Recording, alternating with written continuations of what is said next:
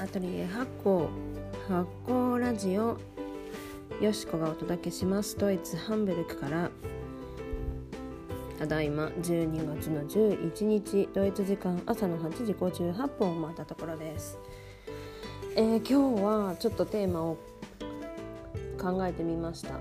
今日のテーマは諦めてしまった夢について。でえっ、ー、と昨日話したの夢の話だったかな。昨日？一昨日？ちょっとね話したんですけどその私がえっ、ー、と絵描きとかアーティストになりたいっていう話をちょっとしてるんですけどえっ、ー、とそうですね。私その小学校の頃には絵描きになりたいなっていうことを公言してました。うん。えっ、と小学生だったと思うな多分。うん。でなんか親にも言っていたしえっ、と画家になるってなぜかよくわかんないんですけど校長先生仲がいい校長先生まあもともと私というか私の友達がすごい校長先生と仲いい子がいて校長室に遊びに行く子がいたんですよね。で彼女に連れてかれて校長先生に、えー、そうそう相談したりしてました 画家になりたいんだけどどうしたらいいとか言ってそしたら「ガーガー言ってけばなれるよ」とかいうなんかちょっと面白い先生でで校長先生の話って基本的につまんないじゃないですか。でつまんないんですけどそのね校長先生の話は結構聞けたんですよね小学生の自分。でえー、っと小学校それ5年生とから6年生くらいの時だと思うんだよな。そう。でえー、っとその時に高校行きたい高校を決めてました。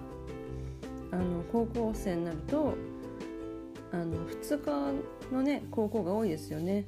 日本はねだけどやっぱりいろんなこうちょっと特化した高校があったりするじゃないですか。英語科だったり理数科だったり。えー、私が行きたかったのは芸術科のある高校で。で小学校の時なんて無邪気なんで結構人に言いふらしてましたね。あそこの高校行くんだって。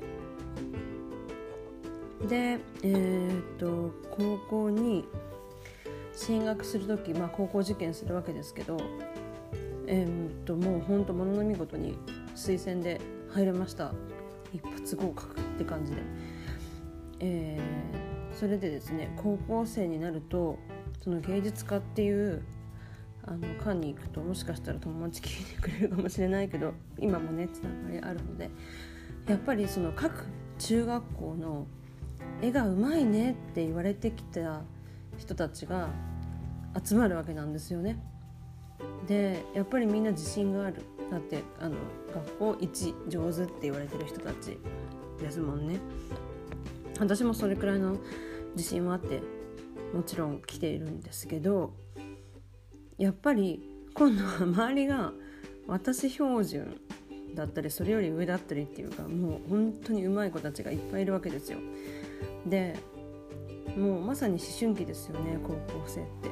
だからえっと切磋琢磨しながらでも仲良くしたい気持ちもある。あの私たちでも基本すっごい仲良かったんです。3年間、えー、同じクラスで担任もずっと,、えーと、同じだったんですよね。